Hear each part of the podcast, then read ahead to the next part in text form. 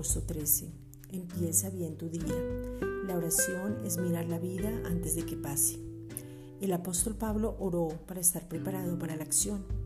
Si no sabe lo que va a hacer, no tiene provisión de oración. Orar es descubrir el futuro antes de que Él venga. Es por eso que pedimos inteligencia espiritual para poder meternos en aguas profundas. En aguas profundas se encuentran los tesoros y se puede tener sagacidad, ser entendido y prudente. Alguien es inteligente cuando sabe y ejecuta. Colosenses 1, versículos 9 al 11. Por lo cual también nosotros, desde el día que lo oímos, no cesamos de orar por vosotros y de pedir que seáis llenos del conocimiento de su voluntad en toda sabiduría e inteligencia espiritual, para que andéis como es digno del Señor, agradándole en todo, llevando fruto en toda buena obra y creciendo en el conocimiento de Dios, fortalecidos con todo poder conforme a la potencia de su gloria, para toda paciencia y longanimidad.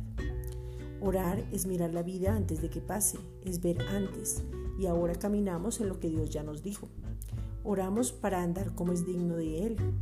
Cuando no se vive en inteligencia espiritual, entonces no podemos andar como es digno del Señor. Oramos para agradarle en todo, oramos para llevar fruto, oramos para crecer en su conocimiento, oramos para ser fortalecidos con todo poder. Esta es una reflexión dada por la Iglesia Gracia y Justicia.